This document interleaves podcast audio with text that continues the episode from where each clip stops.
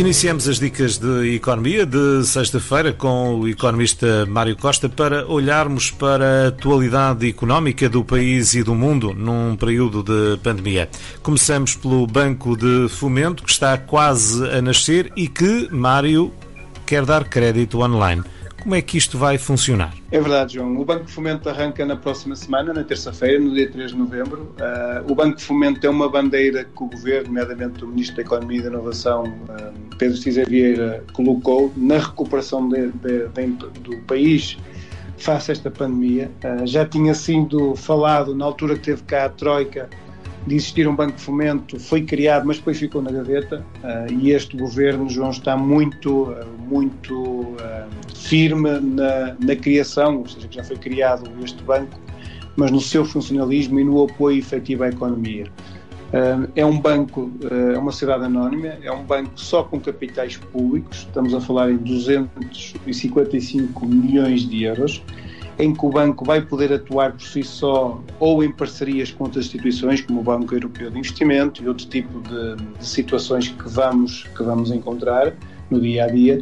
Uh, e é um banco, João, que quer trazer para a economia e colmatar muita situação diferente, ou seja, muitas dificuldades que existiam em termos de financiamento eh, e em termos de apoio, nomeadamente às pequenas e médias empresas. É um banco que vai poder dar soluções de financiamento para as empresas como dívida, ou seja, emitindo dívida, as empresas ter que pagar, ou própria capitalização, ou seja, entrar no próprio capital das empresas, eh, eh, nomeadamente com fundos que sejam de médio e longo prazo. Uh, João, o banco não se vai limitar só em termos de dar crédito, em termos de, de, dar apoio financeiro, vai poder também dar garantias bancárias, ou seja, vai funcionar como um banco normal, só que é um banco normal primeiro andar. Eh, é um banco que também vai ajudar as empresas em consultoria, nomeadamente em fusões, aquisições, na busca de parceiros, etc. Por isso, é um banco que vai ter um papel diferente daqueles eh, que nós estamos habituados a ver enquanto Estado. Foi da fusão de, de, de, de várias, de três instituições que é a SCPGS, que era a sociedade que participa, que emitia aquelas garantias em que estão ligadas a Garval, a Norgarante, o próprio IAPMEI, um, o, fundo, o, fundo Europeu, o Fundo de Desenvolvimento também, ou seja, uh, são várias instituições que estão ligadas, convergiram todas para o Banco de Fomento, que têm muita experiência, um, mas que também, pelo facto de serem estruturas que já estavam criadas e que a fusão delas gerou o Banco de Fomento, ou seja, estruturas muito grandes, leva a que haja aqui algum atraso na sua implementação. Neste momento ainda estão a ser feitas uh, uma, através de consultoras, está a ser trabalhado o design, a estrutura que vai ficar em termos de espaços, a estrutura que vai ficar em termos de equipas, porque estas três sociedades que se fundiram no Banco de Fomento já tinham elas instalações, já tinham elas pessoas, já tinham elas procedimentos e é preciso agora pegar nisto tudo, arrumar a casa de uma forma diferente e converter tudo no Banco de Fomento. Por isso, é uma estrutura que vai ser pesada, é uma estrutura que vai ser que vai demorar algum tempo a ficar operacional, mas o que é facto é que terá um papel decisivo e é fundamental. Nós já percebemos que esta recuperação desta pandemia vai demorar algum tempo, mesmo que chegue a vacina, até que as empresas voltem a ficar no curso que estavam anteriormente à pandemia, que era um, um percurso muito bom e, e, que tinha sido elogiado já em todo o mundo, o percurso de Portugal das empresas portuguesas na recuperação da crise financeira de 2009 seja, para voltar aos níveis que estamos, irá demorar algum tempo e por isso este banco estará cá uh, e será um, terá um papel muito, muito importante no futuro da, da, recuperação da economia portuguesa. O que o banco também pretende, João, é tornar-se ágil. Nós vimos agora, uh, e tivemos um exemplo concreto há pouco tempo, e já falamos aqui nas dicas, de que quando há um grande afluência em termos de pedidos, nomeadamente aquelas situações de garantias uh, para o Estado, as garantias que o Estado dava para empréstimos para as empresas, uh, que os sites empancavam, ou seja, havia uma dificuldade de comunicar. E este banco, como será um banco de primeiro andar, não será aquele banco com os, os balcões tradicionais, terá, terá atendimento, como é óbvio, às empresas, mas não é aquele balcão tradicional de, de, de retalho que nós vemos no dia a dia, apesar de irá fazer os mesmos serviços que ele ia terá outros serviços até mais, mais complementares uh, ao que esses bancos fazem atualmente. Ele quer também ser um banco moderno, um banco com uma visão para o futuro uh, e sem o vício dos outros bancos. E por isso também está a criar uma plataforma, João, uh, tipo um banco digital, em que uh, o processo de apresentação de candidaturas, da avaliação do risco e da própria decisão seja um processo moderno, ágil e que seja online.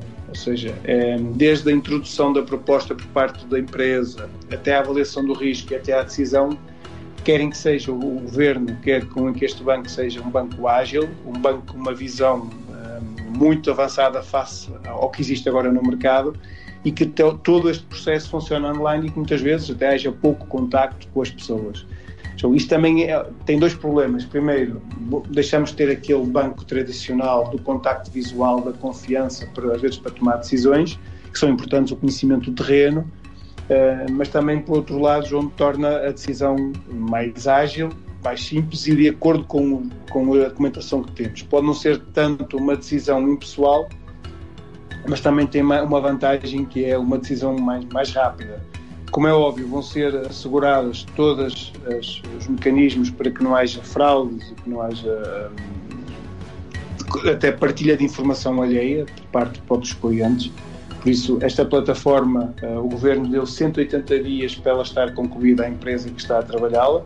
Neste momento estão a fazer, estão a trabalhar mesmo na própria concessão da própria plataforma. É uma situação que ainda poderá demorar algum tempo, uh, estimado seja meio ano, mas João, de certeza absoluta, que uh, estará aqui, como terá um papel muito importante na, na, na, celeridade da resposta do Banco Fomento. Sabemos, toda a gente deve perceber, uh, que o Banco Fomento irá ter inúmeros pedidos.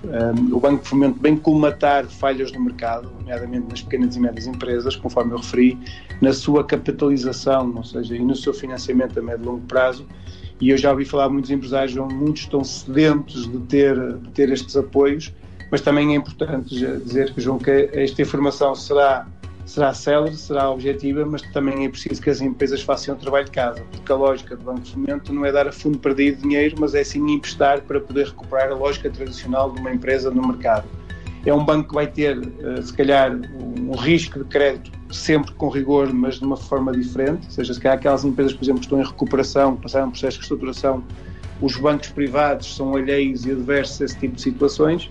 O Banco de Fomento terá aqui um papel no apoio a elas eh, e sabemos que muitas das empresas vão sair desta pandemia bastante frágeis e que se calhar quando fossem buscar crédito, apesar de serem empresas viáveis, quando fossem buscar crédito os bancos olhavam assim de lado ou os próprios bancos também se calhar vão terão algumas limitações eh, porque uh, também serão também serão mais fragilizados desta situação porque nós sabemos que existem neste momento muitas moratórias nas empresas é dinheiro que está parado que os bancos já não estão a receber juros e quando tiverem que receber vamos ver como é que as empresas estarão se conseguem ou não por isso o Banco de Fomento terá aqui um papel muito importante não só em cobrir as falhas que o mercado tem João mas também apoiar que já tem atualmente, mas também apoiar a economia quando sairmos desta pandemia e estas plataformas são muito importantes para que os processos sejam ágeis e, e, que a decisão também seja de uma forma rápida tomada, porque os empresários precisam de decisões ágeis e, não, e rápidas. Muitas vezes podem não ser aquelas que eles estão à espera, mas pelo menos ter a certeza do que é que podem contar no futuro. Vamos Outra ver. das situações que também estão a preparar em termos deste banco é assistentes virtuais, ou seja, um contacto rápido, célere, ou seja, querem aqui privilegiar é o serviço. Temos que ter algum cuidado para aqui não haver tanto a parte, a parte humana é sempre importante na relação em termos de financiamento, mas o banco também vai apostar muito da, das respostas aos seus clientes através de assistentes virtuais. Então, esperamos para ver a plataforma, é um bom indício, é um indício que temos um banco com capitais públicos, mas que acima de tudo quer ter as boas práticas que os privados implementam. É implementar eh, a última tecnologia para ver se conseguem apoiar as empresas de uma forma mais rápida. Mário, quanto custa na realidade um salário mensal de mil euros a um empregador em Portugal? Queres que seja eu a responder ou respondes tu e aproveitas e explicas? É verdade, João. É, efetivamente, esse é um dos grandes problemas que existem nas empresas portuguesas ou seja, uh, os, os, normalmente os empresários negociam salários líquidos. E negociam salários líquidos porque é aquilo que no dia a dia que eles têm mesmo pagar ao funcionário e é aquilo que eles têm a noção de que conseguem ou não pagar. Mas em Portugal, a média, ou seja, tu tens encargos com os salários para além daquilo que pagas ao, ao trabalhador, de mais 47%. Ou seja, não estamos muito longe da média da União Europeia mas existe aqui uma carga em cima das empresas muito para além daquilo que eles pagam aos trabalhadores. E, e, é muito fácil explicar isto, como é que a gente chega aqui. Ou seja, sobre o salário base do trabalhador, vai haver, o trabalhador vai descontar sobre esse salário base, vai descontar, uh, vai reter para o IRS, ou seja, há uma parte do valor que ele vai reter para, por conta que vamos entregar ao Estado, a própria empresa retém do trabalhador. O trabalhador recebe mil. Imagina que vamos reter 100 euros de IRS para entregar ao Estado para que ele no próximo ano, se tiver imposto a pagar, já tenha pago por conta. Por isso, esse montante não é cargo da empresa, por isso é o próprio trabalhador que está a reter do valor que teria a receber para isso. Depois o trabalhador também retém 11% sobre para a Segurança Social. Também sai desses mil euros. Mas depois há um conjunto de encargos que é a empresa que suporta sobre o salário do trabalhador para além destes mil euros. Já sabemos que o trabalhador não recebe os mil porque vai ter que fazer estes descontos da Segurança Social e do Fisco mas a empresa vai ter que pagar autonomamente a outras entidades outra parte. Começa logo, João, por, pela Segurança Social. A empresa, por si só, tem que pagar 23,75% do salário à Segurança Social. É logo o primeiro encargo e é dos encargos maiores. Depois a empresa tem que pagar acidentes de trabalho. A taxa de acidentes de trabalho, ou seja, normalmente a empresa paga uma taxa sobre o salário base do trabalhador, esta taxa depende um pouco da capacidade da empresa negociar com a seguradora e do risco da própria seguradora, mas são sempre valores consideráveis. A empresa também tem que pagar medicina no trabalho, ou seja, é obrigatório a higiene e segurança no trabalho, a medicina no trabalho, ou seja, o trabalhador tem que fazer exames médicos, tem que saber se está capacitado para poder, para poder exercer a sua atividade. e depois também há outro valor, João, que a empresa tem que pagar, que é o fundo de compensação. Estamos aqui a falar em 1% do seu salário base. O que é que isto é o fundo de compensação? Ou seja, isto foi um fundo que foi criado há pouco tempo. É um fundo que quer privilegiar muitas vezes os empresários, ou seja, as pessoas podem sair numa empresa ou são despedidos, ou por sua iniciativa, ou quando acaba o contrato. Se eles são despedidos da empresa, eles têm direito a uma compensação. O que é que estava a passar? As empresas muitas vezes não faziam contas a isso, nunca guardavam esse valor e quando os funcionários eram despedidos, as empresas simplesmente não tinham dinheiro para pagar. Mesmo que fossem executadas, o trabalhador não teria qualquer valor sobre fosse compensado pelo despedimento que foi feito pela empresa, porque a empresa não tinha capacidade, apesar de ter que o pagar, tinha a ver com a antiguidade que o trabalhador tem, os anos de trabalho que a empresa tem, que eu tenho na empresa, a empresa não tinha capacidade para pagar. Então o Estado decidiu criar este fundo de compensação, que é 1% sobre o salário, em que todos os meses esse valor é descontado do trabalhador, que ele sabe.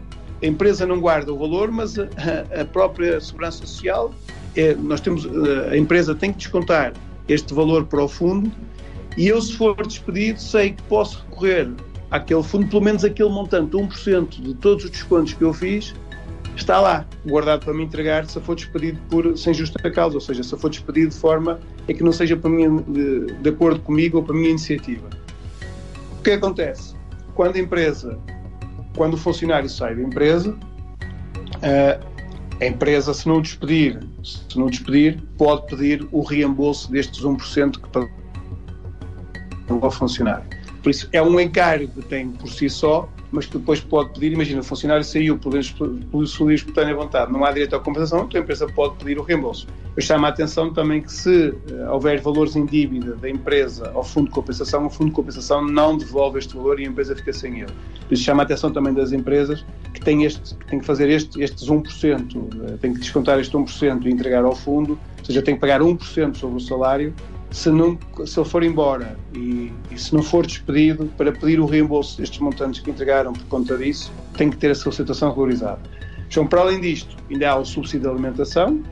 O subsídio de alimentação tem a ver com a convenção coletiva de trabalho, ou seja, os sindicatos, as associações setoriais, as associações setoriais de cada, cada setor negociam com o governo e com os sindicatos qual é o salário base que é, que é que, que, qual é o, o, subsídio de alimentação por dia que vão pagar aos seus trabalhadores, depende da qualificação de cada um, depende de uma série de regras, e a empresa também tem que pagar o subsídio de alimentação. Por isso, somado isto tudo, João, dá essa percentagem que nós falamos, ou seja, quase metade do que o funcionário recebe, a empresa vai ter que pagar a terceiros, conforme referi aqui à Segurança Social, os 23,75, ao Fundo de Compensação, 1%, o acidente de trabalho, que varia a taxa que paga em função do salário, dependendo do risco e da capacidade da empresa negocial com a própria seguradora, a medicina no trabalho e o de alimentação. Por isso, o que eu vejo normalmente é que as empresas não têm esse cuidado e muitas vezes depois, quando têm que pagar alguma coisa destas, ficam a dever ou à Segurança Social ou ao fundo, ao fundo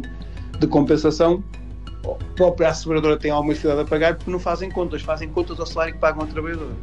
E eu chamo a atenção de outra coisa, João, é que quando estamos a fazer um orçamento e estamos a ter em conta o custo que temos do trabalhador todos os meses, não basta só estes valores. É preciso também colocar aqui subsídio de férias, subsídio de Natal e as férias. Porquê? Porque são valores, são três meses que a empresa vai pagar que não tem indexante à atividade do trabalhador. O subsídio de férias tem que pagar até, até 15 de agosto, o subsídio de Natal até para alturas de Natal e as férias o trabalhador não trabalha e recebe no mesmo salário. Por isso, o que eu chamo a atenção é que temos que pôr estes custos todos do trabalhador multiplica, somar, ou seja, são 14 meses, que é os 11 meses de trabalho efetivo, mais 2 de subsídio, mais um de férias, e dividir por 12, aí é que vai dar o custo efetivo de cada trabalhador. E muitas empresas vão têm surpresas. Muitos dos casos é quase o dobro do custo mensal que fica o trabalhador para a empresa. Com estas contas todas, se nós fizermos a relação com o salário que lhe pagamos. Por isso, o salário que lhe pagamos é uma coisa, o custo que ele fica para a empresa mensalmente é outra, só que os encargos diretos relacionados com ele que pagamos a terceiros, estamos a falar quase 47%, mas se formos colocar os subsídios e as férias, então o custo mensal do trabalhador é quase o dobro do valor líquido que ele recebe ao final do mês. Muito bem. O economista Mário Costa com as dicas de economia desta sexta-feira. Na próxima segunda voltamos à hora habitual para lhe trazermos a análise aos principais temas que marcam a atualidade económica nacional e internacional.